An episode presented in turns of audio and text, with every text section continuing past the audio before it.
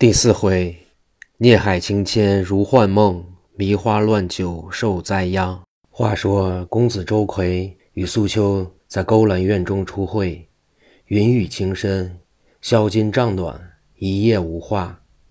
次日天明起来，梳妆已毕，家人周坤从外面进来，说：“公子快回家吧，昨日老太爷问下来了。”我说：“公子到朋友家中吃酒作诗。”天晚未能回来，怕今日老太爷又要找你呢。周公子听了，说：“知道，你去外边备马来，我这就走。”家人到外边备马等候。周公子吃了几杯茶，说：“我回去，明天必来。”素秋说：“今日晚间不来吗？”公子说：“我也未定。”说罢走了。素秋送至院外。二人分别，周奎到家中，先去见他父亲，说昨日住在朋友家中。周大人说：“儿呀，你此时正当用功，结交几个同类朋友也是好的，在一处谈谈，多长见识。总要与正人来往，勿好游戏，荒废了正业。”周奎答应道：“是。”说完就吩咐：“你往书房用功去吧。”周公子自己到了书房坐下，呆呆的发愣，哪有心肠看书写字，心只纪念素秋。这一日在书房中走来踱去，坐立不安。到晚间，他父亲又同他一处吃饭，他更不能分身走了。天晚安歇，次日早起，他对家人说之：“如老太爷问我，说我访友去了。”说罢，他带书童青云。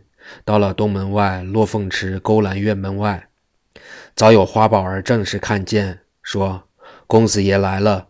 昨日晚间，我素秋姑娘白等了一夜，叫我在门外看望你。”周奎一笑说：“我知道了。”进了院门，来到西院中北房内，素秋正自梳洗已毕。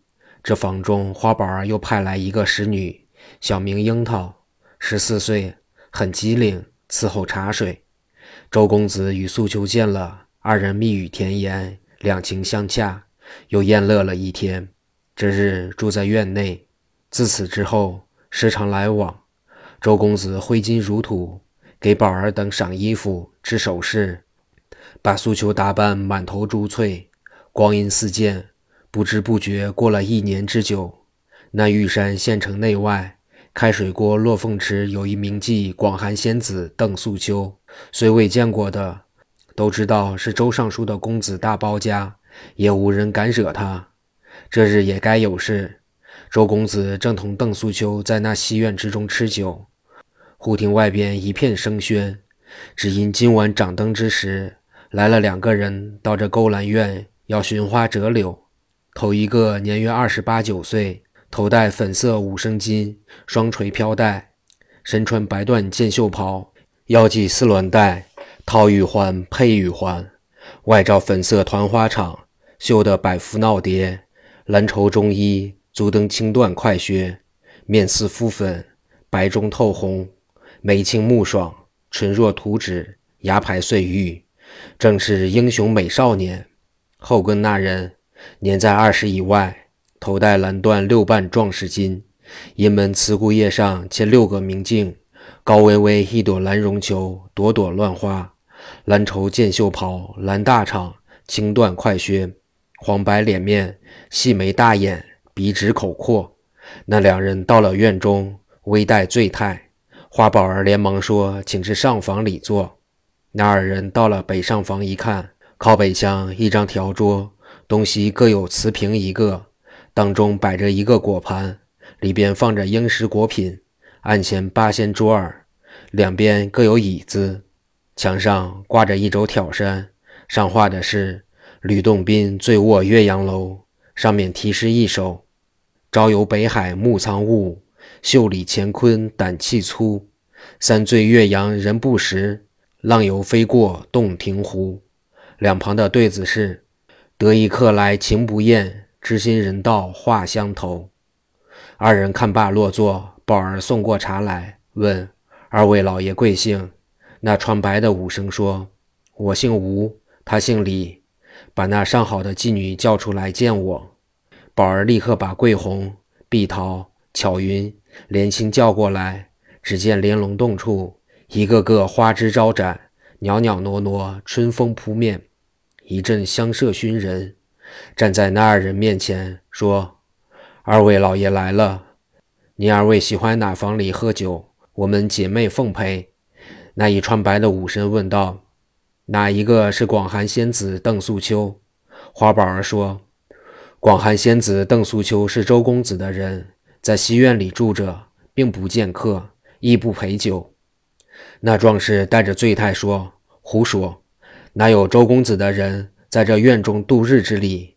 快把他给我叫来，要银钱爷爷有的。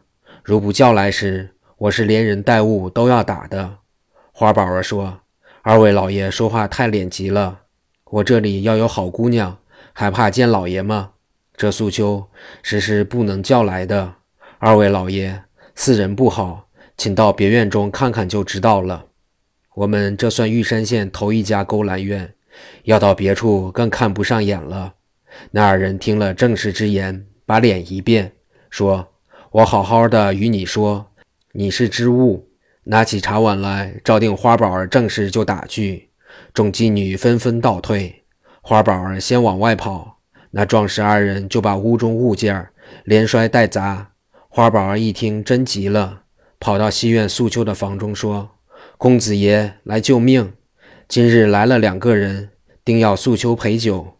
我说是公子的人，他开口便骂，把外院上房的物件全摔了，还要往这里来打公子呢。”周奎一听，急叫：“青云，你去把我家中标丁叫来。”先给我打这两人，然后送衙门治罪。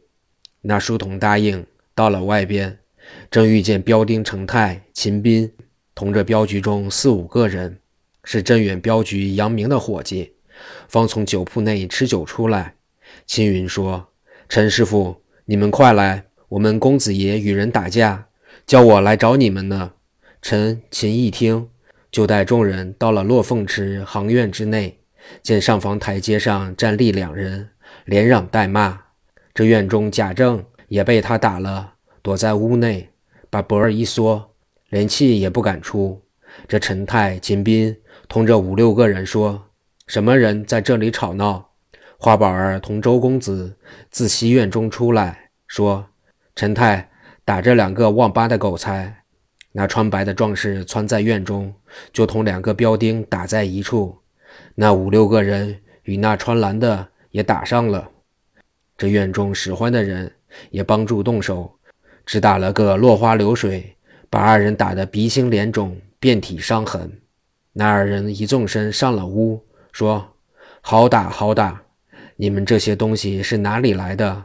可有姓名？”那陈太、秦斌说：“我们是周大人那里护院的标丁。你二人是哪里来的贼徒？”